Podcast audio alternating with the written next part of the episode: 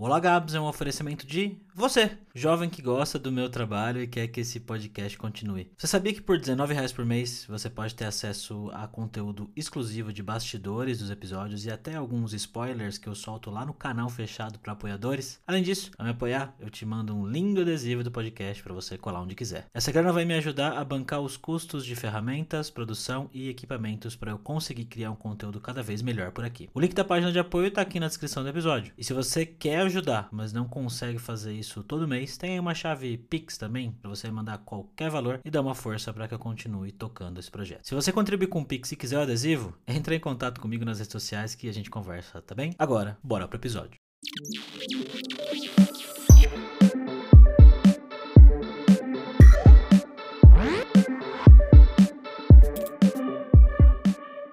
Meu objetivo de vida não é ser rico. Esse foi um dos pensamentos que passaram pela minha cabeça quando decidi sair da empresa onde ganhava o maior salário da minha vida. Não me entenda mal, eu quero ganhar dinheiro. E nessa empresa eu tinha a possibilidade de ganhar bastante. Tinha um grande salário, ações da empresa que me renderiam um bom dinheiro no longo prazo e benefícios legais. Fora a possibilidade de viajar para a Europa uma vez por ano. Só que eu estava trabalhando demais em algo que lá no fundo eu não acreditava. Desde que eu saí dessa empresa, história que eu conto lá no episódio 11, uma pergunta paira na minha mente: como ser dono do meu tempo. Tanto que eu até fiz episódio exatamente com esse nome, que é o 16, onde eu converso com dois amigos nômades digitais sobre esse assunto e compartilho algumas reflexões sobre ele. Mas eu queria ir além, esse episódio para mim não foi suficiente. Eu queria conversar com mais gente sobre essa ideia de ser dono do tempo. Eu já tinha na minha cabeça um formato de programa ao vivo para conversar com criadores e profissionais de tecnologia. E semana passada eu resolvi colocar ele em prática finalmente. Então toda terça-feira, duas da tarde, agora tem programa ao vivo lá no meu YouTube e no meu LinkedIn, beleza? E para essa primeira edição. Eu chamei então o Alberto Brandão, mais conhecido como o Startup da Real, e a comunicadora e atriz Miranda, para a gente se aprofundar nesse tema. O que eu vou colocar aqui hoje é o nosso papo na íntegra, e vou deixar também na descrição o link caso você prefira assistir essa conversa em vídeo no YouTube. Acabou sendo uma troca bastante interessante entre nós três e que me deu vários pontos para refletir. Em especial, algumas considerações do Alberto, que é conhecido por ser um cara muito pé no chão e realista quando o assunto é emprego e mercado de trabalho. Vou colocar a conversa aqui a partir do ponto em que os dois convidados se apresentam e depois o papo já começa. Como esse áudio não foi 100% editado por mim como eu faço em todos os episódios, o ritmo da conversa pode parecer um pouco mais lento se você já acostumou com o formato aqui do podcast, tá? Bora lá então.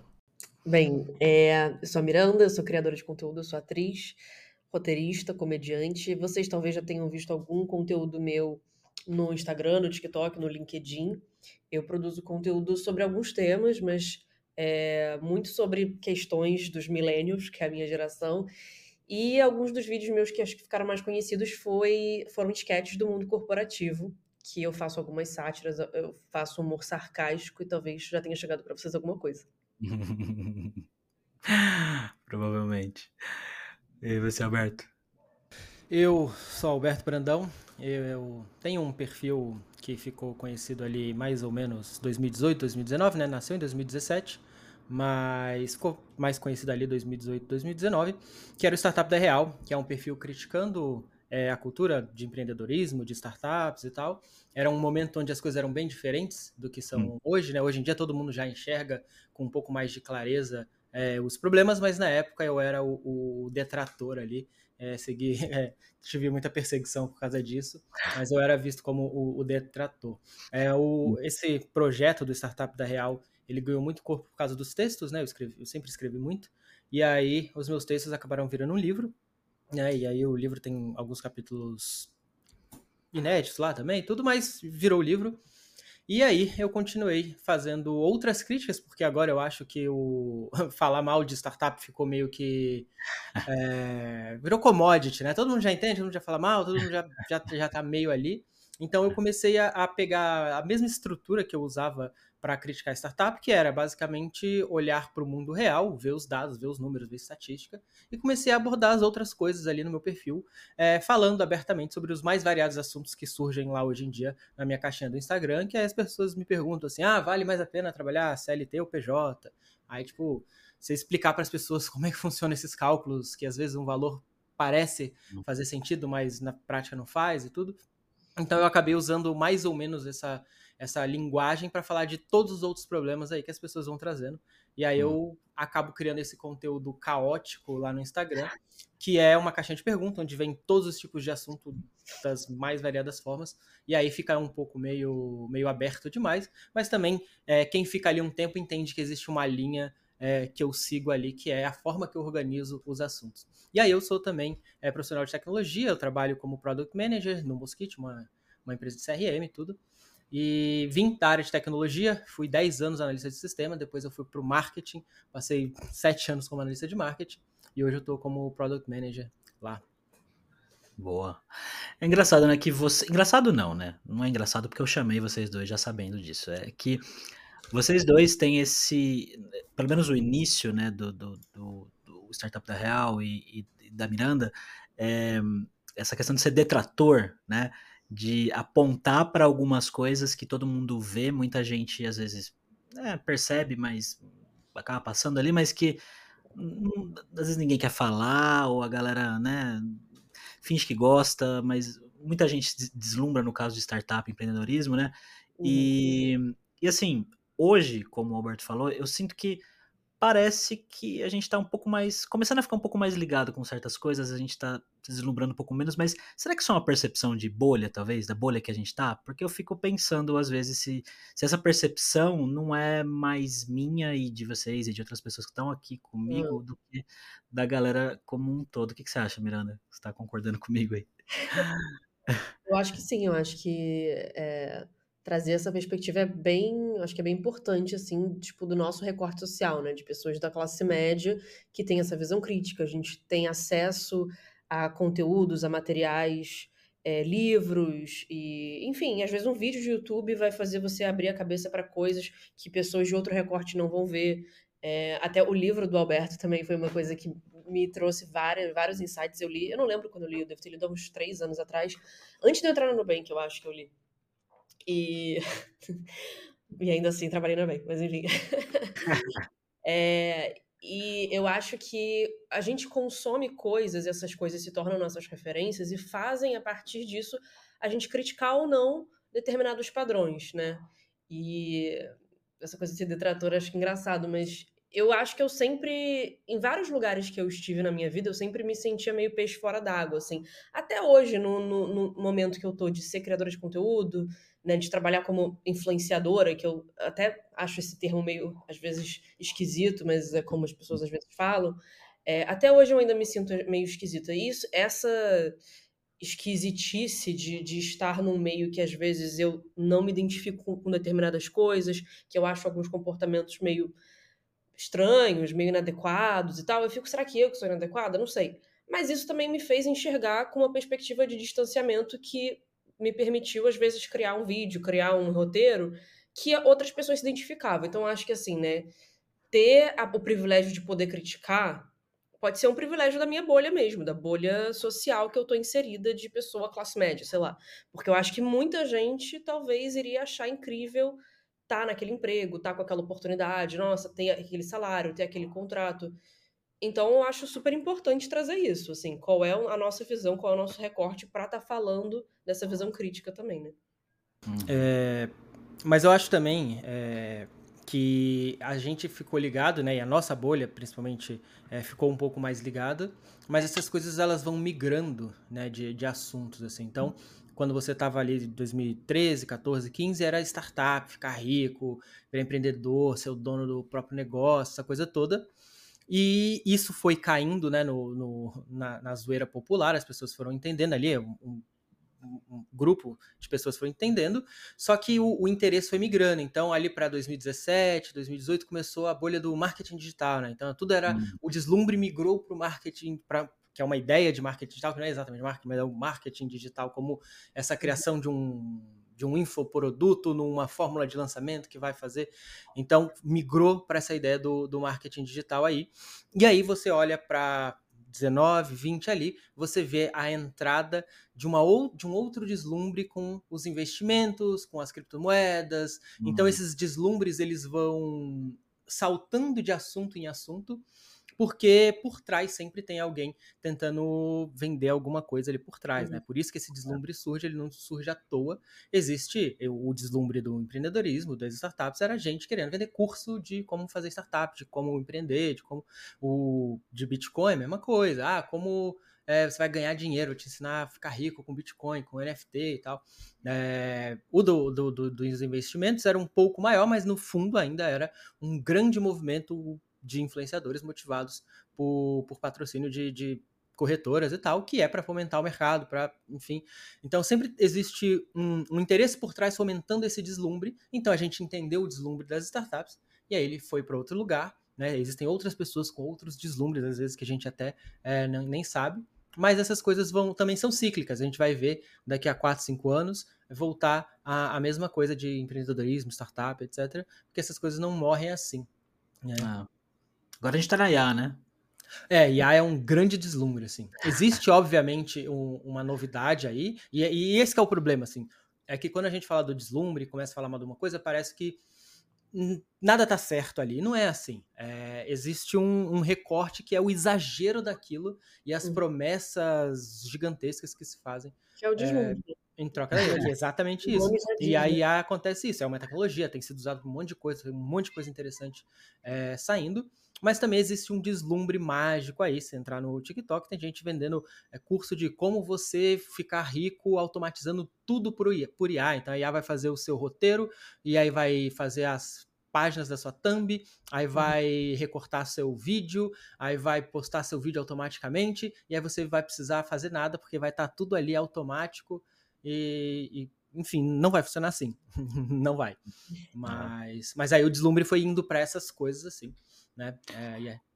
é, e, e eu sinto que parece que conforme eu vou evoluindo na minha carreira, ficando mais experiente, entendendo melhor como o mercado funciona, como que é esse negócio de startup, de produto, você começa a se ligar que realmente, que nem você falou, Alberto, esse negócio do deslumbre, ele ele não é uma coisa natural, né? Ele está sendo fomentado ali por N coisas possíveis e imagináveis, né? Desde as empresas que estão injetando dinheiro para caramba para um monte de gente falar daquilo e para aquilo sair no jornal e não sei o que lá. E assim, é, não, não, é realmente não é natural, né? É, é, uhum. e, e, a gente acha que vai, vai ficando mais ciente disso e, e no final das contas, eu não sei, eu depois que eu fiz essa minha transição fiz não, né? Tô nesse processo de, de transição de carreira, né? Tô enxergando dessa forma, é, como não, não como um deslumbre, mas é o que eu falei, eu tô percebendo que eu, esse negócio de ter um emprego fixo, ok, ah, pelo amor de Deus, tá, gente? Antes de mais nada, eu não tô falando aqui para você sair do seu emprego ou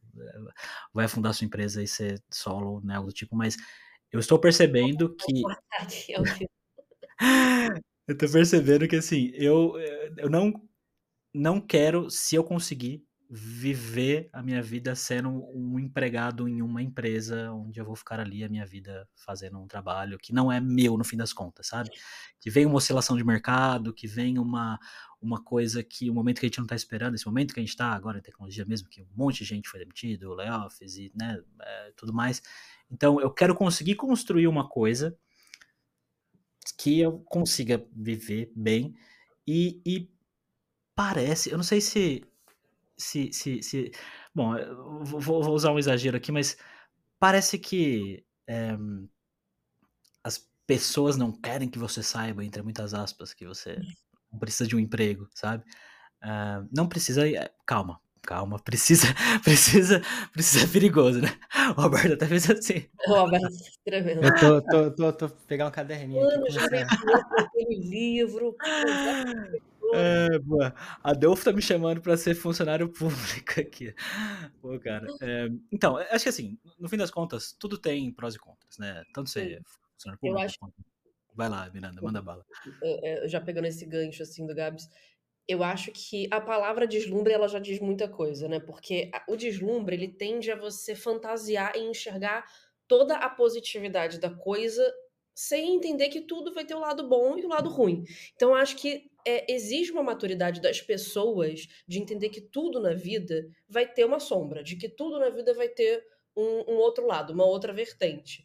E aí, por exemplo, é, o Gabi está falando dessa coisa, né? Dessa transição que ele está fazendo na carreira. E eu tive esse deslumbre quando eu comecei a trabalhar como influenciadora, que é um termo que eu já falei que eu não gosto, mas como criadora de conteúdo, é, de nossa, meu Deus, mas ah, trabalhar em empresa é muito chato, não sei o quê. Cara, e eu acho que faz parte do processo humano a gente começar a ver que uma coisa está dando certo e a gente renegar tudo que aconteceu lá atrás e achar que era tudo é. ruim, tudo podre. Aí depois, quando você vai ficando um pouquinho mais maduro e vai passando por. Gente, peraí, Alguém me ligou agora, mas eu desliguei. Eu acho que você vai passando por alguns altos e baixos, você vai vendo, ah, mas peraí, aquele castelo cor-de-rosa não era tão cor-de-rosa assim. E aí você vai entendendo que, cara, tem oscilações. Tipo assim, eu passei por uma crise agora nos últimos meses de, tipo, não entender se realmente eu queria estar tá fazendo o que eu faço hoje. De, tipo, ai, caramba, mas ficar postando e algoritmo é chato e você tem que ficar aparecendo, tem que ficar se expondo. E eu não sou essa pessoa super blogueira que gosta de sempre estar tá aparecendo e mostrando a cara. E aí eu comecei a entender que se eu não fizesse isso, o, Instagram ia cagar meu alcance, o TikTok também ia cagar meu alcance, não sei o quê. Aí você vê que, tipo, cara, não era bem assim como eu tinha imaginado, não era esse castelo cor-de-rosa. Então aí eu acho que é um processo maduro e muito saudável a gente desfazer um pouco do deslumbre de entender que, cara, tem coisas muito legais, mas também tem coisas ruins. Tipo, a ah, inteligência artificial tem coisas incríveis, mas também tem coisas ruins. O Bitcoin lá, beleza, tem gente que ganhou dinheiro, mas que, tem por trás disso, sabe? Então eu acho que é, às vezes, tomar cuidado com essa infantilização de só ver coisa maravilhosa. A gente sair um pouco desse lugar de infantilizado, de, cara, que, que tem, quais são as camadas que tem? Que eu acho que, cara, natural a gente começar deslumbrado. Eu acho que às vezes é até importante começar deslumbrado com um brilho no olho, porque é isso que às vezes dá motivação pra gente começar e ter essa coragem toda. E com o tempo entender que, beleza, talvez não seja tão bem, bom assim, talvez tenha coisas difíceis, porque difícil tudo vai ser, né? Mas, enfim, falei já demais. É, então, eu venho de uma outra, de uma outra posição, assim. E, é, e aí é, é, isso, assim. Primeiro, tem que lembrar que cada um de nós tem o seu lugar de privilégio. Com, por exemplo, o Gabi saiu de um emprego onde ele ganhava muito, muito, muito bem. E ele provavelmente tinha uma estrutura capaz de sustentar não, o, não, mas... essa, não, não, não uma estrutura infinita, mas pelo seu salário, com não, certeza sim, você sim. não estava sim, passando fome. É, não estava ali na, na fila do. Da, da, de passar fome ali de algum momento. Então, é, uma, uma das coisas que eu costumo dizer é o seguinte: a gente tem 90% da população que ganha menos de 3.500 reais por mês. Sim. Tá, isso é um número muito, muito sério. A gente tem uma mais de 50% da população vive com 415 reais per capita. Uhum. Sobrevive com isso. E, e isso é, é, algo a se lembrar que a maioria das pessoas precisa de trabalho. Sim. Elas precisam. Porque elas não têm o ciclo de esperar funcionar. E essa que é a, que é a, que é a, que é a grande injustiça de todas, assim. Porque tem gente que não tem tempo de esperar funcionar. Você pode falar assim, putz, o cara pode fazer alguma coisa, vai lá e aí vai dar certo. Só que ele tem que ter esse oxigênio, né? Um, um dinheiro ali que é esse oxigênio até o negócio funcionar. E, e eu, o meu negócio, eu, fui estudar empreendedorismo fora. Quando eu voltei, eu era. Eu já fui influenciador de outras coisas, tá? Eu era super famoso no parkour, tá? Eu era, na época, aquele esporte, pular coisa e tal. Sim. Eu era super famoso nisso, eu tinha o maior portal de conteúdo disso, um monte de coisa. E aí eu voltei e falei, putz Obviamente, eu vou usar toda essa base que eu tenho vou fazer uma marca de camisetas. E aí eu começo a vender pra galera que já me conhece, já confia em mim. E ótimo. Só que até você conseguir girar isso para não só pagar os custos e, e, e, se sustentar ali, mas conseguir tirar um dinheiro que é um salário legal, isso leva muito tempo. E foi aí que eu falei, não vai dar, não vai dar para eu ficar assim. E foi aí que eu fui procurar um, um emprego. Então, a, e aí eu, eu tô vindo de um outro lugar e uma outra filosofia, talvez diferente da, da de vocês, tá? Porque é, eu não, quando eu falo que não, não teria uma ajuda, é, pra você ter ideia, há sete anos atrás meu salário era R$ 1.500 por mês. E eu não tinha mãe, pai. Se, se eu não recebesse, eu ia passar fome. Eu não tinha onde dormir. E, e, e é daí que vem, que vem as minhas preocupações. Porque eu sei que a maioria das pessoas tem, tem esse tipo de problema. Então, eu tomo muito cuidado na hora que eu vou falar essas coisas para dizer assim, cara, e se a gente procurasse um, um, meio termo? Onde, cara, você vai continuar com o teu trabalho. Você não precisa queimar teu, teu trabalho agora para virar influência, para ganhar um dinheiro, para fazer um negócio e tal. Então, eu, eu, que a, a Miranda leu meu livro, é, eu sempre, sempre venho desse lugar do, da contenção do risco, porque a gente precisa, antes de tudo, garantir que as contas estão pagas e que no final do mês a gente vai sobreviver. Porque se a gente não consegue o mínimo da sobrevivência, a gente também não tem flexibilidade para criar. Como é que você vai é, pensar em criar uma parada maneira, é, vai ler uma referência legal, se você simplesmente não consegue parar e, e focar nisso, sabe? Então eu, eu eu, eu, gosto de partir disso porque isso é, é, a filosofia base do meu trabalho. A partir daqui, a gente pode falar, fala, bicho, hoje eu, eu não ganho mal, ganho muito, muito, muito bem, e isso não é um quinto do dinheiro todo que eu levanto, porque eu ganho muito mais dinheiro com a internet, fazendo conteúdo, como criador de conteúdo. É, o meu medo é isso virar assim, ah, não, então vou largar tudo e vou virar conteúdo. Por que, que eu nunca larguei meu trabalho se eu ganho tanto mais, assim, criando conteúdo? Né? Porque a coisa mais comum que a gente vê é, são pessoas que estouram, aí elas fazem sucesso, aí elas vão comprar um apartamento legal, roupa legal, começa a sair com a galera, uh, e aí de repente você flopa, porque a internet tem ciclos. Uhum. A internet tem, tem períodos. Você não vai ficar lá em cima o tempo todo. Então, o que, que eu entendi? É, meu trabalho não me ofende, meu trabalho é um trabalho que eu gosto de fazer, ele me paga muito, muito bem, e eu tenho essa segurança lá de poder, se qualquer coisa acontecer, no fim do mês eu ainda tenho um salário.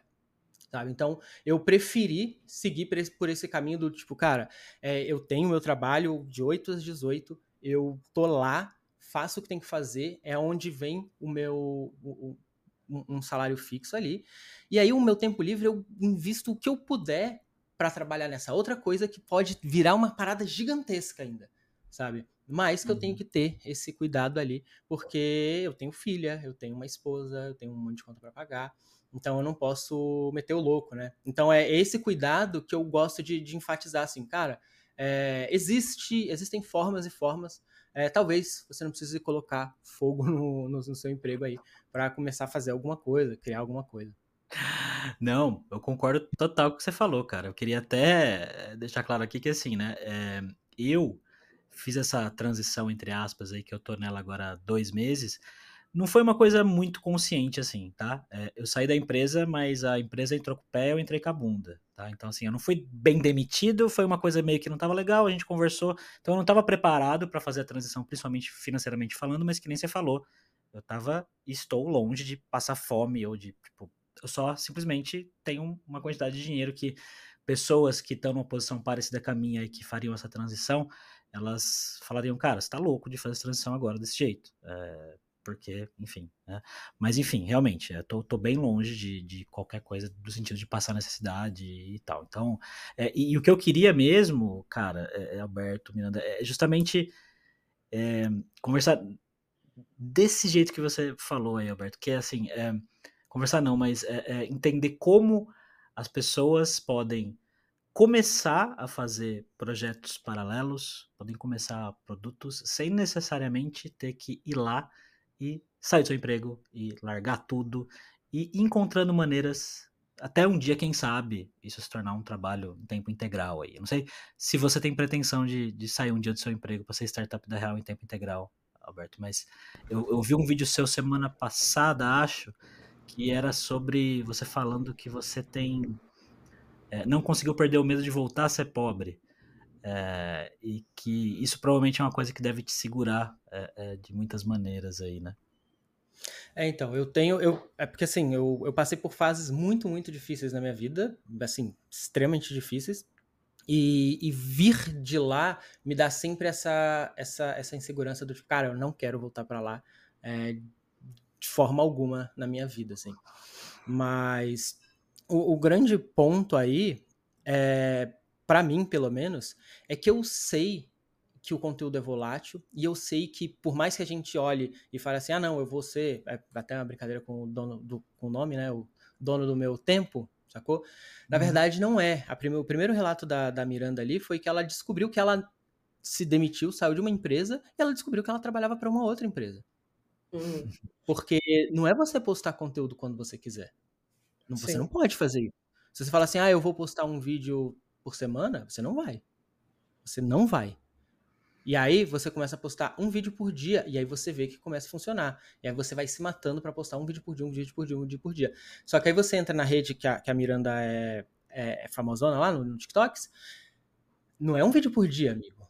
São sete vídeos por dia. São seis vídeos por dia que a galera posta, sabe? E aí você começa a ver que assim, opa, eu achei que eu era dono do meu tempo, mas eu não sou dono do meu tempo. O dono do meu tempo é o dono do algoritmo.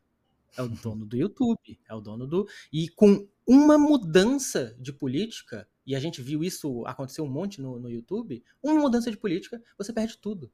Com uma mudança de política, não chega uma pessoa no seu canal que antes tinha um milhão de views. E aí você vai fazer o quê? Sabe? Eu, eu lembro de um, de um vídeo do, do Cauê falando disso, ele tinha o Dessa Letra, show lá, com cinco funcionários, uma loja, com uma, toda uma estrutura por trás porque é uma produtora, quando você fica grande desse tamanho, você Sim. vira uma produtora de vídeo para produzir aquele tipo de conteúdo, e aí você tem uma folha de pagamento, você tem conta, você tem um escritório, você tem tudo aquilo. E aí, um dia, ele cai no shadow ban, sem nenhum motivo, sem nada, o vídeo é desmonetizado sem nenhum, nenhuma justificativa, e aí você chega lá a sua fonte de recurso seca, e você não tem nenhuma ação sobre isso. Porque você não é dono da, do meio ali, que, que, que as pessoas chegam em você. Então, assim, uhum. é, é, por isso que eu, que eu tomo esse cuidado, porque eu sei que, é, apesar de ser um negócio, é muito difícil você depender das outras pessoas. E é por isso que tem muita gente voltando com newsletter, porque uhum. é o uhum. único meio hoje ainda onde você é dono da sua audiência, porque você tem um e-mail contato direto deles. Porque senão, o, uma política do Instagram pode matar um influenciador. E, e, e fácil e fácil. Então, assim, é, é, muito mais volátil do que a gente parece, sabe? É muito mais volátil do que a gente acredita. E, e, a gente vê gente se quebrando nesse deslumbre, assim, de largar tudo. Ah, não, hitei, viralizei, viralizei, viralizei. E aí, quando você vai ver, a pessoa não simplesmente não consegue, sabe? Então, é, a gente é, é pode ser dono do nosso tempo, mas a gente tem que tomar muito cuidado com as estruturas que a gente está fazendo, porque a gente é dependente dessas outras empresas. Então é por isso que eu não penso, eu realmente não penso em, em, em abandonar o meu emprego. Simplesmente não penso por, por isso, assim. É, óbvio que tem dias que eu tô cansadaço, que eu falo, nossa, eu podia muito só fazer isso. Só que eu sei que não é assim. sei que não é assim. Hum. Como é que sobra tempo, né, pro Alberto? Porque é. você com dois. Você tá praticamente em dois trabalhos, né? Ah, eu tenho três, né? Porque eu sou marido de médica. E ser marido de médica é, é um outro trabalho que. Porque ela não tem tempo para nada. Tudo Sim. que existe de, de burocracia da vida sou eu que faço. Então, tem que buscar um documento, tem que fazer alguma coisa no banco, tem que levar para o trabalho, tem que buscar do trabalho, tem que deixar a casa pronta, tem que é, lavar roupa, tem que ir supermercado. Então, eu tenho, é um pouco mais complicado. Acho que eu e a Miranda vamos começar a mandar currículo saindo daqui, porque. Alberto tá me dando uma ansiedade aqui, Alberto. Desculpa, você, você não me convidou porque eu era. Eu não convidar o Alberto. Mas é... eu, eu entendo tudo que ele tá trazendo e, e é real, Sim. assim. Tipo, é, o meu, a minha motivação para eu ter saído do emprego que eu tinha é, não foi porque eu achava que internet ia me trazer estabilidade, até porque realmente isso é bem ilusório, assim. É. É, de fato, eu também ganhava um salário bom. É, eu tinha, era CLT, tinha vários benefícios, tinha um plano de saúde muito melhor do que o que eu tenho hoje. E, e se eu acho que as pessoas estão felizes e realizadas, e, ou pelo menos assim, feliz e realizada também, é mais, mais uma vez, é um deslumbre de que o emprego vai te preencher. Mas se, se o emprego é, é ok, eu acho que fica no seu emprego. É porque para mim não estava mais ok, para minha saúde mental. É. Então eu acho que assim, o, o, que, que, o que, que tá pesando para você? E é isso. É, dono, dono do nosso tempo a gente só vai ser se a gente for herdeiro, né? É, tipo assim, sendo já muito reducionista, eu acho. Eu não sou herdeiro, acho que ninguém aqui é. Então é isso. A gente vai estar sempre trabalhando para alguém, para alguma grande empresa, alguma grande corporação, seja um algoritmo de, um, de uma rede social, seja para uma empresa, etc. Mas é, eu acho que pelo menos eu, não, eu posso não ser dona do veículo que tá que meu trabalho está sendo mostrado, mas pelo menos eu sinto que eu sou dona do que sei lá, da, daquele vídeo, pelo menos da ideia em si, sabe? Que é uma coisa que eu não sentia, por exemplo, quando eu estava trabalhando para uma empresa. Eu sentia que eu não tinha nenhum tipo de engajamento afetivo com o que eu estava fazendo, com o meu trabalho. Agora eu sinto que eu tenho. Agora eu sinto que o que eu estou fazendo tem um pouco da minha criatividade, tem um pouco de mim, e isso me preenche de alguma forma. Então, existe esse valor que não é um valor monetário, ok, concordo. É, tem um valor que para mim é mais, talvez, é, emocional de eu estar tá fazendo alguma coisa que preenche o meu lado criativo, artístico, etc. Mas eu entendo que sim, que realmente o meu tempo não é meu. O meu tempo é dos algoritmos, o meu tempo é do Instagram, é do TikTok, o meu tempo é de sei lá o quê. E isso é real, assim, de, é, eu ficar uma semana sem postar, a, meu alcance já ficou todo zoado. Eu ficar duas semanas sem postar, vai ficar pior ainda. E, e, aconteceu agora, tipo, recentemente deu, deu ficar mal. Eu tive um leve burnout, assim, porque é isso. A gente achar que a gente virar autônomo, a gente, ah, vai trabalhar menos, vai ser gostoso. Não, a gente vai trabalhar até mais, porque você vai ficar na neurose de que se ninguém fizer, você que vai ter que fazer e o dinheiro não vai entrar se você não se movimentar. Então, comecei a trabalhar mais, de fato. Comecei a ficar muito mais preocupada, assim, com as coisas que estavam entrando e saindo. E tive um leve burnout, assim, algumas, alguns meses, eu acho, faz lá um mês é, precisei dar um tempo, parar um pouco, dar uma leve desacelerada para voltar para minha, para minha, para o meu centro, cuidar da saúde, óbvio. E tipo, ninguém vai pensar em mim, sabe? Na internet, ninguém vai cuidar de mim, ninguém vai cuidar da minha saúde, nenhum algoritmo vai ficar pensando, nossa, caramba, tadinha, ela ficou, ficou mal, ficou deprimida, ela precisou ir pro hospital, passou mal, teve isso, teve aquilo. Nenhuma, nenhum algoritmo, nenhuma rede social vai se preocupar. Então é realmente cruel, é realmente delicado e, e, e é difícil, assim, é, de fato, é, é algo que as pessoas têm que tomar cuidado, que por enquanto eu estou sustentando, eu estou conseguindo levar, eu estou conseguindo ter um, um, um, eu tô conseguindo ter um. Como é que se fala, gente? Eu tô conseguindo fazer circular as coisas, a receita e tal. É, mas eu acho que é isso. Talvez se eu tivesse num trabalho muito legal, que, ou um trabalho que pelo menos fosse ok para mim, talvez eu não tivesse saído, não sei. Mas a gente vai trabalhar com hipóteses que são hipóteses, né? O que aconteceu foi o que podia acontecer. Então, tipo, eu acho que é, a, a, forma, a minha história acabou sendo dessa forma e claro que não vai funcionar para outras pessoas necessariamente. Sim. É, eu também tenho um pouco dessa questão que você falou de tipo, é, pelo menos por enquanto, né? Isso pode mudar, obviamente, mas o, esse negócio de trabalhar para mim mesmo agora e estar tá focado nos meus projetos, tudo mais me dá esse esse salário emocional entre muitas aspas, tá, gente, pelo amor de Deus, que é que é acreditar no que eu tô fazendo, que uma coisa é minha, independente de plataforma. Mas falando de plataforma, eu sinto que, mais uma vez, pode ser percepção da minha bolha também, mas existe um movimento devagar de influenciadores e pessoas que dependem de plataformas de se distanciar um pouco de, de, de, depender de um lugar só, né? De tipo, ah, eu tenho um canal no YouTube e é com isso eu ganho dinheiro. Justamente pelas razões que o Alberto acabou de falar. Se amanhã o cara, a galera acordar e falar, ah, vamos mudar o algoritmo porque não tá dando dinheiro, que foda-se, ir lá e uhum. muda e já era para você, né? A gente fica muito à mercê disso e eu sinto um pouquinho, e eu quero cada vez mais depender menos de plataformas. Claro que uhum. eventualmente você vai depender de alguém, mas explorar mais caminhos como newsletter, como, como blog com domínio pessoal e um conteúdo ali dentro para ter o seu cercadinho da internet ali, o seu cercadinho da galera e manter essas pessoas ali, sabe? E eu queria saber de vocês se vocês veem esse movimento também ou se isso é uma coisa muito, uma percepção minha, assim. É, o que, que vocês acham? Miranda. É, você diz sobre diversificar assim as rendas, é isso? É, diversificar as rendas e, e, e, tipo assim, depender menos de um lugar só, né? Tipo, ah, tem um canal no YouTube, amanhã ou depois muda tudo, quebrei, né? Sim. Ah, esse tipo Sim. de coisa. É, isso, com certeza. Isso é uma coisa que eu acho que sempre passou pela minha cabeça, o quanto, o quanto eu poderia diversificar e, e, e também ter outras frentes que não fossem só, sei lá, ah, vou monetizar no lugar X, vou ter publi, vou ter não sei o quê. É, eu, hoje, a minha principal receita é publicidade, o que eu sei que também é arriscado, eu entendo todo o uhum. risco que está por trás e não é o ideal. É o que me paga melhor hoje.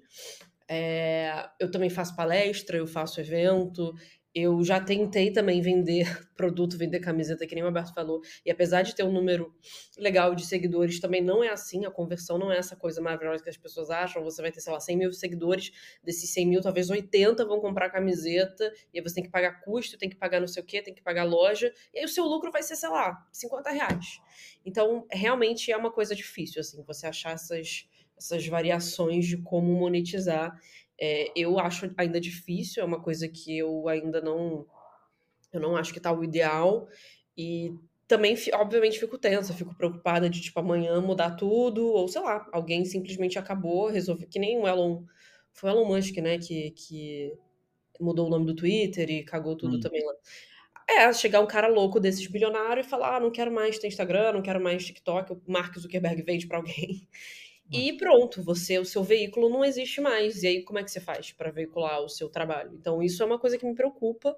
Eu ainda não tenho também as respostas. Talvez, é, se você não vive de renda, se você não é milionário, se você não é herdeiro, talvez ter um emprego fixo pode ser uma boa, fazer um concurso público. Mas eu ainda não fui por esse caminho. Eu ainda estou confiante de que eu vou achar outras formas. Mas é, é uma coisa a se pensar, assim. Eu acho que é uma preocupação legítima para se ter. É, então, o, no geral, eu sempre tentei, né? A gente tenta diversificar as redes porque você. É, até porque a linguagem das redes são diferentes, então a forma como a gente se comunica no Twitter não é a mesma forma que a gente se comunica no Instagram. E se você tentar é, replicar uma comunicação no lugar e, ir para o outro lugar, você às vezes não consegue.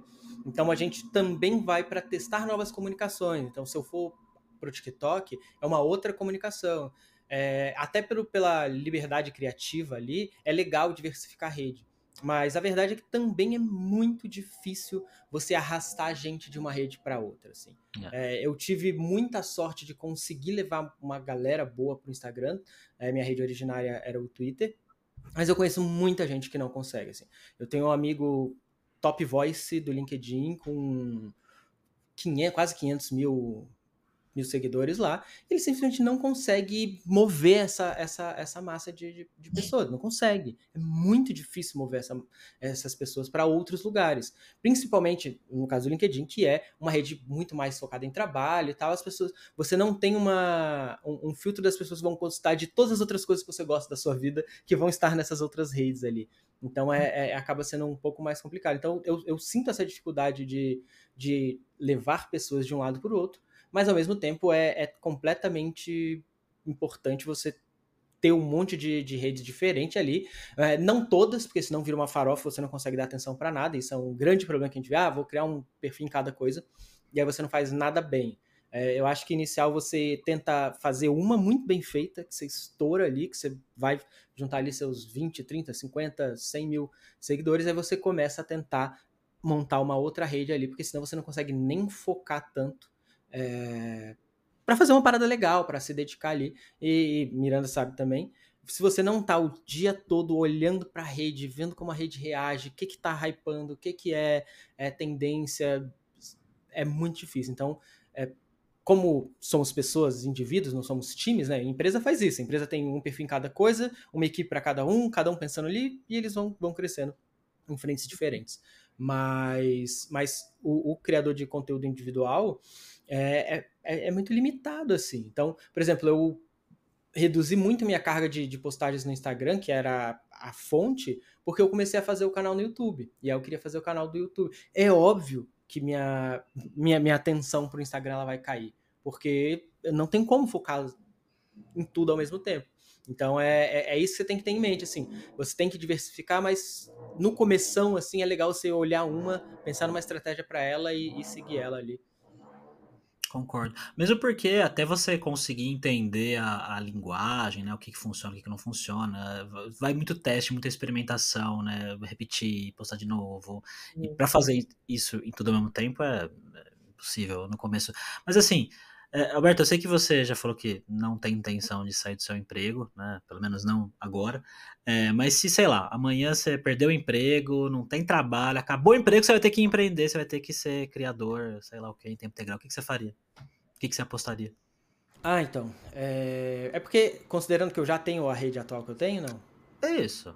Ah, que que eu. Vídeos todos os dias pro. Se eu, se eu perdesse meu emprego hoje, eu faria vídeos todos os dias pro YouTube, sem a menor dúvida é, com uhum. cortes para o TikTok e uma, uma linha de série exclusiva do, do TikTok baseada em reação de conteúdo dos outros. Era isso que eu faria. E provavelmente eu montaria um canal paralelo de medicina, deixaria tudo pronto, minha esposa só sentaria e gravava e eu iria monetizar o conhecimento dela também. Seria o que eu faria. Muito bom. É, eu tô vendo, tá, tá, tá vendo muitos comentários da galera aqui. É, acho que tem uma, uma pergunta do Adolfo aqui que eu acho que talvez seja mais para Miranda essa. Ela quer saber, ele quer saber sobre monetização, se Instagram é uma, uma melhor rede para ser monetizada. Olha, para mim não. É, eu acho que o Instagram, na verdade, ele ainda não monetiza o Reels, pelo menos não no Brasil. O que ele permite fazer é você dar, tipo, presentes pro criador em cima de algum vídeo que você gostou. Que é uma coisa que o TikTok já tinha feito, de dar presente, sei lá, dar, tipo, 10 reais, alguma coisa assim. Mas monetização, não. Ele não faz por visualização de pessoas, ganha, sei lá, quantos centavos por pessoa. Isso não acontece. É, o que acontece no Instagram é muitas marcas veem você e se você crescer, você tem alguma visibilidade, as marcas podem te chamar para fazer uma publicidade. É, no TikTok eles já estão monetizando por visualização é, e no YouTube que já há muito tempo existe, mas assim eu não monetizo no YouTube porque eu também quase não posto coisa lá, é isso, não dá para focar em tudo, então eu não foquei no YouTube. Mas o pessoal que está no YouTube, aí eu não sei se vocês estão, Gabs e o Alberto, Estão falando também que agora a monetização caiu, tá, ficou muito pior do que era, que não está dando tanto dinheiro quanto dava antes. Então, talvez o pessoal po possa falar melhor do que eu, do YouTube. É... Não, Sobre o, o, o, Pode falar, desculpa, Gabs. Não, pode é falar. Eu, é porque o Instagram hoje é a rede que eu mais atuo, né? Então eu tenho. Ah, boa. Manda é a minha. Meu, meu campo ali de, de atuação. Tem uma furadeira monstruosa no fundo, talvez vocês ouçam ela, vou tentar falar mais perto aqui. Tudo bem. Mas o Instagram não monetiza ainda visualizações e tal, igual o TikTok faz. Ele liberou recentemente as, o subscription, né, para inscritos, para você inscrições pagas e tal. Então tem rolado no, no, nos perfis já aí. É, eu ainda não pensei num conteúdo. Tem, eu, eu ativei, tem gente chegando lá, mas eu não, nem sei conteúdo que eu vou postar ainda é, para esses subscriptions. Mas o, o que muda do Instagram para todas as outras redes é que, por exemplo, eu vim do Twitter. O Twitter ele é uma rede que ninguém gosta de você, nem os seus seguidores. tipo, é uma rede onde você hoje, a, a pessoa tá dizendo RT, caraca, fulano é, é sinistro, é foda e tal, e amanhã eles te odeiam, todo mundo te odeia e ninguém tá nem aí para você. Ninguém tá nem aí para você. Então você não consegue fazer um, uma movimentação com aquela audiência, porque ela não é uma audiência que, que criou algum tipo de vínculo emocional com você. Porque você não tem espaço para isso. É um texto curto, normalmente provocativo, porque é isso que funciona no, no Instagram. Então as pessoas estão lá querendo ver você provocar alguém, você fazer parte de uma provocação, botar fogo, lenha na fogueira ali. Mas ninguém ali, de fato, tem algum tipo de apreço mais próximo para você. E o Instagram não. O Instagram, pelo contrário, é, os seguidores do, do Instagram, eles te veem como amigo. E você é parte da vida da pessoa. Dia, e aí né? eles gostam de você. Eu, eu recebo a quantidade de presente para minha filha que eu recebi é absurda, assim. Eu recebi um monte de presente para minha filha. É, todo mundo querendo saber como ela tá. As pessoas entram no perfil, puta, manda, como é que tá a Aninha? Manda foto da Aninha. E as pessoas te veem como alguém próximo ali. Então ele é mais fácil de você construir uma coisa duradoura que você não vai é, monetizar diretamente ali. A plataforma não vai te monetizar, mas você consegue tem engajamento para vender um publi, então às vezes você não tem nem tantos seguidores, mas seu engajamento é tão gigantesco que é, que é o que acontece lá. É, eu nem tenho tantos seguidores lá assim, mas o meu engajamento é tão grande que as marcas adoram fazer a, a, as publicidades lá comigo, porque as pessoas vão, as pessoas confiam em mim, as pessoas confiam no que eu tô falando e a gente tem essa conexão, é muito mais quase de uma amizade ali, é, por mais que, obviamente, eu não conheço todo mundo, mas, mas é isso que rola muito lá. Então, assim, é, para vender produto, para vender essas coisas, o Instagram é uma plataforma muito melhor de fazer isso, porque você tem essa conexão real com as pessoas. Você, as pessoas gostam de você ali. Então, putz, é, sei lá, Miranda. É, pô, um monte de gente assiste ela, um monte de gente gosta dela, um monte de gente gosta da forma que ela atua.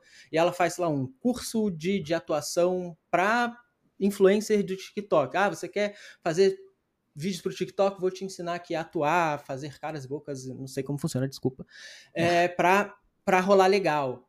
Putz, se todo mundo gosta dela, é muito mais fácil isso. Agora, se ela solta isso lá no Twitter, ninguém vai. É muito provável que ela vire, vire inimiga. Aí, tá vendo? Vendida! Sacou? Tipo, uma, uma parada dessa, assim. Então, o, o Insta, eu gosto do Instagram por isso, como mais como um funil né, um, um funil de, de, de, qualificação ali, onde vem um monte de gente de vários outros lugares, eles caem no Instagram, aí alguns vão ficando, e os que ficam lá, eles gostam de mim. São pessoas extremamente qualificadas para uma publi, para se eu quiser vender um produto, se eu quiser fazer algum tipo de coisa, são pessoas extremamente qualificadas para isso, assim. Legal. Então é assim que eu enxergo o Instagram. Legal. O, o, eu acho que isso que você falou, Alberto, é, tem essa dúvida do, do Fábio aqui, que entrou na sua frente, peraí que eu já tiro aqui da sua cara. É, quem trabalha com rede social sabe o quão importante é agradar o algoritmo, no final das contas é só mais um parâmetro para melhorar o UX da plataforma. Mas sendo produtor ou produto de conteúdo, queria saber sobre esse dilema para Miranda e Alberto. Devo me preocupar muito mais com o algoritmo ou com a experiência do usuário com o meu conteúdo? Bom, eu tenho uma opinião sobre isso, mas eu acho que vocês podem podem falar primeiro. Vai lá, Miranda. Eu falei, eu tô aqui há 40 minutos falando. É, então, ouvindo, tem uma maquita aqui do lado, não dá pra me ouvir direito? Não. Já é o dia da obra. Não. É. Claro, então, eu acho que é aquilo, assim, eu acho que é, é bom o equilíbrio entre os dois. Eu não acho que você vai só atender o algoritmo, nem só se preocupar com o conteúdo. Eu acho que você vai ter que tentar fazer uma, uma mescla dos dois. Isso funciona para mim, por exemplo. No início, para mim, é, funcionou eu me preocupar com o meu conteúdo, porque a qualidade do conteúdo é o que fez, sei lá, um vídeo X viralizar. Se o conteúdo talvez fosse ruim, não teria viralizado, não sei. E eu nunca fui a pessoa que postou todo dia. Eu não consigo postar todo dia. Nunca fui a pessoa que postou cinco vídeos por dia no TikTok, no Instagram, que seja. Não consigo. O meu tipo de conteúdo eu não consigo fazer isso, porque eu faço um roteiro, às vezes eu tenho que ensaiar, tenho que gravar, tenho que editar. Então, realmente vai depender muito da especificidade do seu conteúdo, da natureza do seu conteúdo. Tem gente que faz vídeo de TikTok que é uma dancinha. Dá pra você fazer cinco dancinhas por, por dia, ótimo. Eu não faço dancinha. É, o meu vídeo tem roteiro, então, assim, dá trabalho. Eu gosto de fazer um roteiro bem feito. Então, talvez Pode ser que eu esteja errada, talvez eu esteja fazendo algo com muito cuidado para um lugar tão descartável como a rede social. Talvez, mas aí o problema vai ser meu onde eu vou descobrir isso. Mas é a forma como eu é, como eu vejo verdade no meu conteúdo. É eu tendo um conteúdo de qualidade bom e tendo uma constância razoável, assim, tipo, talvez postar três vezes na semana. É uma coisa que eu, por exemplo, essas últimas semanas que eu fiquei, que eu fiquei doente, que eu filmar, eu não conseguia fazer. E aí? Eu vou me matar para fazer três vídeos, fazer de qualquer jeito? Não, eu não vou. Mas é a minha verdade, é como eu enxergo meu conteúdo.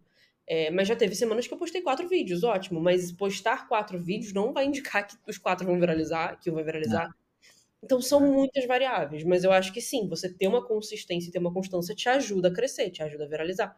Mas se preocupe também com a qualidade do conteúdo. Eu diria para ter uma visão assim de, de meio termo, sabe? Para não olhar só para um nem só para outro.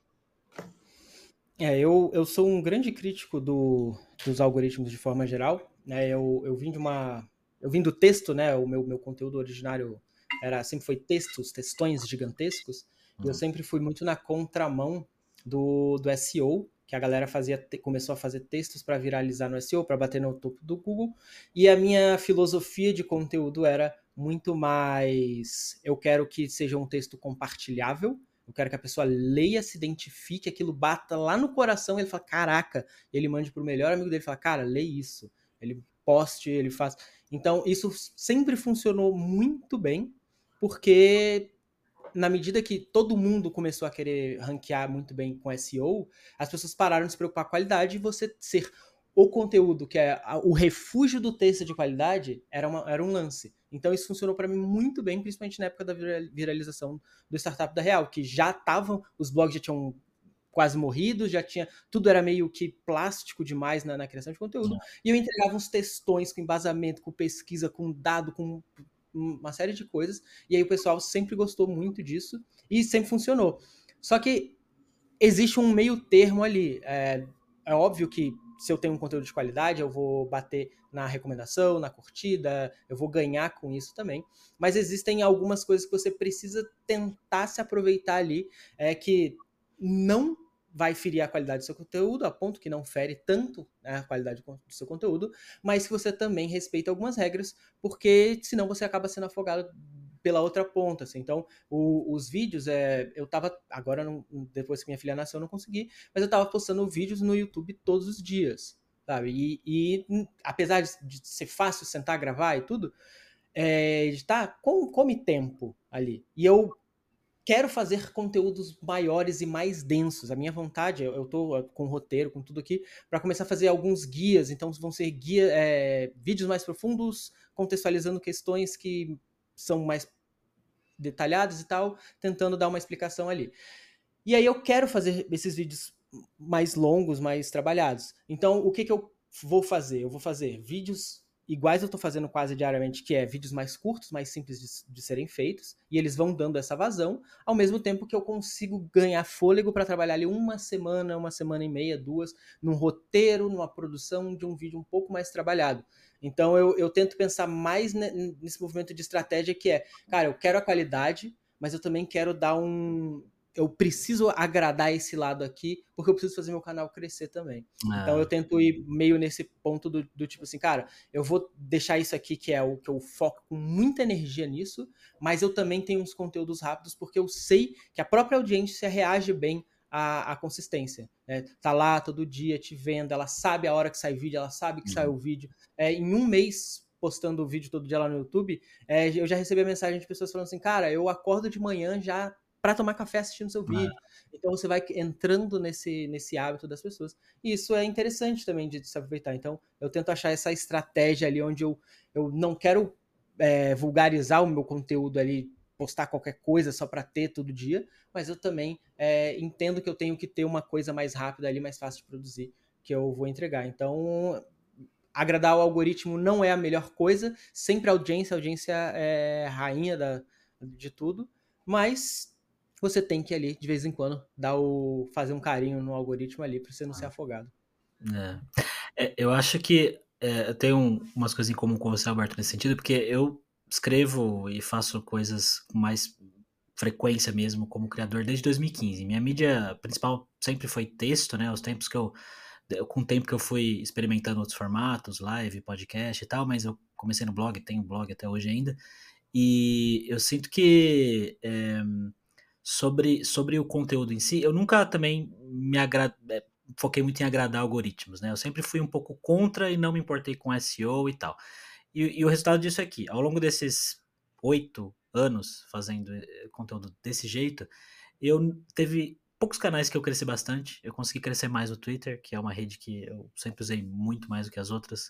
Hoje em dia eu uso menos, mas encontrei um jeito ali, mas ah, mesmo não crescendo tanto, eu, eu, vejo que eu criei muitas conexões orgânicas com as pessoas, de gente que tá ali mesmo, que é um grupinho que tá há muito tempo me seguindo e que essa, pessoa, essa galera tá ali há muito tempo e, ok, hoje as coisas estão crescendo e tal, eu tô focando um pouco mais em conteúdos para viralizar e para ter alcance e para ter é, é, esse agradar o algoritmo mesmo, né? Mas eu acho que a, as pessoas vêm por uma coisa, né? É, consumir o que você fala, pode ser por um meme, pode ser por uma coisa um pouco mais, mais simples, vamos dizer assim.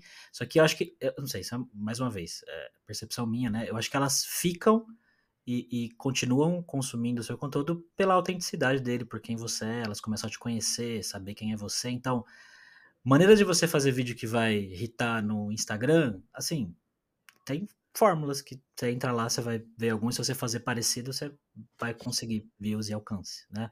É, é, e, e, assim, não tô falando que é fácil, beleza? Mas dá pra fazer. Fazer um tweet que vai todo mundo xingar e compartilhar, ou vai amar e vai compartilhar.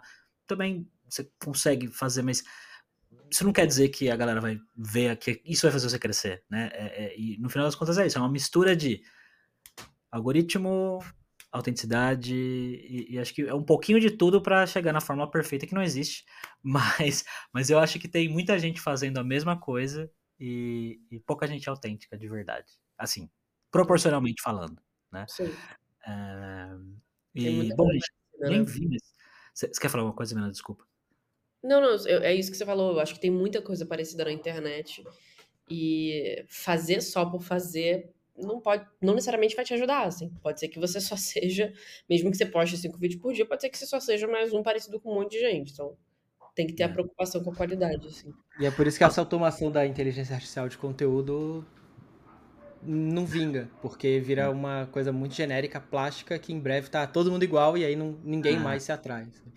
Não, você, você, em tecnologia mesmo, você quiser fazer um perfil para falar de tecnologia que você posta um vídeo por dia dando cinco dicas de sites incríveis para você, não sei o que lá. Um, dois.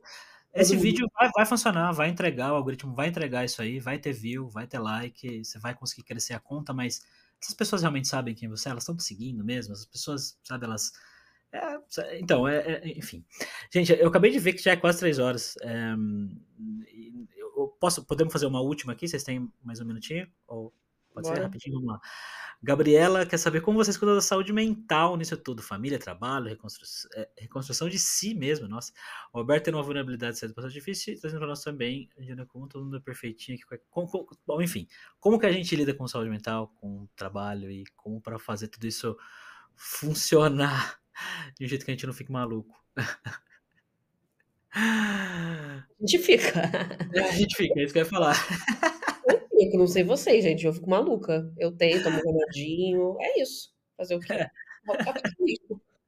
assim, cada um vai saber seus limites, assim, tipo, eu, por exemplo, jamais conseguiria ter a rotina do Alberto, eu não conseguiria ter um emprego e ainda postar um monte de conteúdo, fazer, eu não conseguiria, de verdade, assim, tanto, um dos motivos de eu ter saído do meu trabalho é porque eu não ia ter dedicação de tempo, eu não consigo trabalhar, por exemplo, 12 horas por dia, nunca consegui fazer isso e nem quero fazer. Tem gente que consegue e tem uma flexibilidade muito maior, tem gente que consegue se adaptar bem você tem que saber qual é o seu limite, assim. E eu já tentei ultrapassar esse limite algumas vezes e não deu certo. Então, você tem que se respeitar e respeitar a sua saúde, eu acho que acima de tudo. É, porque não é fácil lidar com essa, essa, exigência de algoritmo, essa cobrança de estar tá sempre aparecendo, se expondo, não sei o quê. Demanda é, uma maturidade, demanda um autoconhecimento, demanda. É, cara, demanda saúde. Você vai ser, você vai se tornar o seu próprio chefe, você vai ficar se cobrando, se exigindo demais, e isso pode ir para um lugar, às vezes, não muito legal. Então, assim, de fato, ela falou de, das pessoas serem perfeitinhas. Ninguém é perfeitinho, acho que no fundo tá todo mundo meio fudido da cabeça. Mas as pessoas fingem muito bem. Acho que as pessoas fingem bem. Eu, por exemplo, não tô. Aquelas. Mas. Ai, ai. E você, Alberto? Você tá mudo. É, você tá mutado. Perdão. Mas eu faço terapia, né? Eu tenho todo o meu acompanhamento. Eu acho que, na verdade, todo mundo deveria fazer em algum grau ali para dar uma trabalhada ali. Todo mundo pode é, aprender um pouquinho sobre si mesmo dentro do processo terapêutico ali. Mas eu faço terapia, mas eu, eu, eu acredito, pelo menos no, no meu caso, é, ter uma, uma estrutura familiar muito organizadinha, que a minha relação com minha esposa é muito boa, a gente se dá muito bem, a gente não tem estresse é, por mais que eu tenha essas tarefas de casa e tudo, o meu emocional, ele tá sempre muito ok. Assim, eu, não tô me preocupando com nada além dessas coisas. Então, realmente me preocupo com o meu trabalho, me preocupo com tudo, mas me preocupo em, sei lá, tirar o lixo, tem, acabou, sei lá, Coca Zero, tem que buscar. Essas coisas eu me preocupo, são muito mais práticas. Mas todo o resto do meu emocional tá muito bem organizado ali, porque a gente não, não não briga, não tem briga, não, não, não, tô. É, sei lá, ela não tem ciúme, ela não tá cobrando uma outra é coisa. de relacionamento, né, gente? Então, então assim, é, tipo, sei lá, é, e isso eu já falei em outras oportunidades, assim, que é, é uma das coisas que para mim é, é, é, muito importante, assim, porque, sei lá, minha mãe morreu tem dois anos, e, e aí todo mundo falou, nossa, ficou mal, claro, fiquei mal, assim, mas, cara, ter uma vida onde tava tudo muito certinho, onde eu pude me dedicar só a me preocupar com aquele acontecimento, me permitiu sentir aquilo, viver aquilo e depois seguir minha vida sem maiores problemas. O, o foda é quando você tem tudo isso e aí você chega em casa, você briga com o marido, com a esposa, com o irmão, com o primo, e aí você tá envolvido em treta com um colega, e aí, sei lá, você é solteiro, mas aí tem três casinhos diferentes, aí tem, tem conflito com três casos diferentes essas coisas gastam muita energia, muita energia. Assim. Então, a, a, minha vida é muito pacata. Assim. Você não me vê em bar, você não me vê é, baladas, nada. assim. Então, a minha vida é, é muito tranquila. E aí, eu, essas outras coisas acabam não sendo um peso tão grande por causa disso. Mas tudo isso é parte disso, de, de olhar e pensar assim, cara, como é que minha saúde mental funciona? Eu vou tirar tudo que é estresse desnecessário da minha frente e vou concentrar só no que eu preciso. E é isso, eu posso fazer isso assim. É óbvio que tem dias que você tá fudido da cabeça, tem dias que você tá melhor, mas assim, é ter um, um bom relacionamento onde é tudo muito tranquilo para mim, é onde eu enxergo assim que me dá uma paz e que eu consigo fazer tudo bem equilibrado ali. Muito bom. É que nem a Miranda falou, meta de relacionamento, né, Miranda? ter tudo tranquilo, não ter tretas. É, mas. Oi? E você, Gabs, você responde aí. Assim, olha, eu, para mim, é, o que eu sinto que faz muita diferença é ter, assim, eu venho de uma, de uma, de uma vida onde eu nunca tive uma rotina muito certa, eu sempre fui muito desorganizado com horário, com tempo, e de um ano e meio para cá, mais ou menos, eu comecei a colocar um pouco de ordem nisso, eu fui atrás de fisioterapia, de, de diagnóstico TDAH, que é uma coisa que eu já tinha suspeita, eu fui atrás. Então, todas essas coisas foram me ajudando a entender como que eu funciono melhor e o que, que eu tenho que fazer para conseguir ser minimamente funcional a maior parte dos dias e não ter aquele dia que você tem um pico e no outro dia uh, não faz nada, sabe? Porque eu era muito assim. Então, para mim é uma rotina mesmo. Eu defini alguns horários específicos do dia, assim, que eu vou trabalhar e uh, coloquei algumas coisas é, da minha vida que antes eu não tratava como prioridade, hoje eu trato, tipo fazer terapia, tipo fazer exercício, tipo ir dormir uma hora razoável do dia, porque não sei, parece que não faz diferença isso no início para quem não tá acostumado a fazer, mas faz muita diferença. E, e, e, tratar como prioridade mesmo, tipo, ah, agora é hora de ir na academia, eu vou porque é prioridade. Ah, tem um monte de trabalho aqui? Tem, mas eu vou e é isso. Eu preciso Sim. ir porque é mais importante, não mais importante, mas eu preciso que isso aconteça para que eu continue funcionando e faz parte do processo.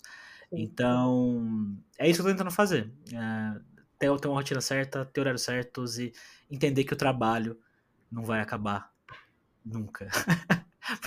Por mais que eu continue trabalhando aqui, a não ser que, putz, se eu não entregar um negócio hoje que eu vou deixar de receber uma grana ou que a casa vai cair mesmo, eu posso continuar amanhã.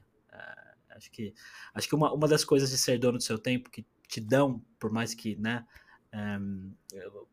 você poder fazer uma coisa amanhã ao invés de hoje e não ter alguém que vai te falar, ó, oh, você não fez. Isso é bom e é ruim ao mesmo tempo, né? Tem os dois lados também. Enfim, gente, eu posso ficar filosofando com vocês, viajando aqui muitas horas. Passou muito rápido. É, obrigado demais por essa conversa. É, foi muito legal mesmo. Estou muito feliz que tem bastante gente aqui ainda com a gente. Pessoal, obrigado pela presença de vocês. Tá? É, Link das redes aí do Alberto, da Miranda, tá a robinha deles aí, né? Nas redes, é só procurar por Startup da Real, por Miranda, vocês vão encontrar. Querem dar algum recado final, galera? Já compartilhei o link do, do livro do Alberto também aí para quem quiser adquirir. Obrigado. Querem falar alguma coisa pra galerinha aí? Posso encerrar. Cara, é só. Eu vou, vou dar, fazer o, o fechamento que eu acho justo para todo esse tipo de papo. É, às vezes é, é, foda, porque eu sou esse cara que começa a falar das paradas e eu desmotivo todo mundo. Isso é uma merda. Mas, mas assim, cara, sabendo onde vocês estão entrando, façam. Vocês querem fazer, vocês sabem onde estão entrando, é, não tem problema nenhum. Assim, fala, cara, quero ser, porra, dono do meu tempo, quero montar meu negócio, quero fazer um rolê na internet, quero fazer minha parada. Você está sabendo, você está entendendo onde você está entrando, você está fazendo isso consciente, cara, vai fundo, assim, vai fundo. Sabe que pode dar errado uma hora e, e aí você vai ter que pensar ali na, o que, que eu faço? Ah, procura outro emprego. Beleza. Cê, cê, plano, plano B tá, tá definido na tua cabeça? Bola pra frente, saca? É só, eu, eu só gosto de sempre eu, eu, acho que as pessoas precisam de incentivo. A Miranda falou que o brilho no olho, que, que o deslumbre é até legal no começo, porque dá aquela motivação ali. É, e isso é muito importante mesmo. É, mas lembrem sempre assim do, do, tipo, se der errado, o que, que eu vou fazer? Só para não, não ser pego de surpresa. Assim, só para ter aquele plano B ali na gavetinha ali. Você nem vai fritar muito, mas você sabe que tá lá. Boa. É... Miranda, quer fazer um fechamento também? Ou é, é, não sei, acho que é um compilado, assim, do que todo mundo já falou. Acho que é, é um pouco também do que o Alberto disse. Acho que é, se tiver vontade de fazer, é realmente faça. Eu acho que você nunca vai saber se vai dar certo se você não tentar fazer. Eu acho que às vezes também a gente ser muito. A gente tem que ser precavido, mas a gente também não pode ficar com tanto medo, senão a gente nem dá o primeiro passo. Então acho que é legal, é isso, saber onde está entrando, né, ter noção dos riscos, mas se, se der para fazer, tente fazer. Eu acho que é importante a gente, pelo menos, tentar se expor de vez em quando.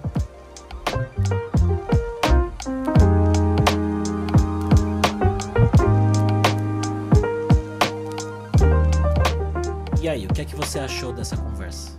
Concorda, discorda ou queria adicionar algo a tudo isso que a gente debateu? Então, bora lá para a comunidade Olá Gabs no Discord. O link tá na descrição e eu adoraria ouvir o que é que você tem para falar sobre tudo isso que a gente discutiu aqui. Sei que é um tema complexo e que acaba sendo bastante diferente essa relação com trabalho e propósito, dependendo da sua origem e das prioridades que você tem na sua vida. Então, eu queria muito pegar o máximo de feedbacks diferentes. Bora continuar essa discussão lá. Muito obrigado por ter ouvido até aqui, jovem. Você é foda. Te vejo em breve. Tchau.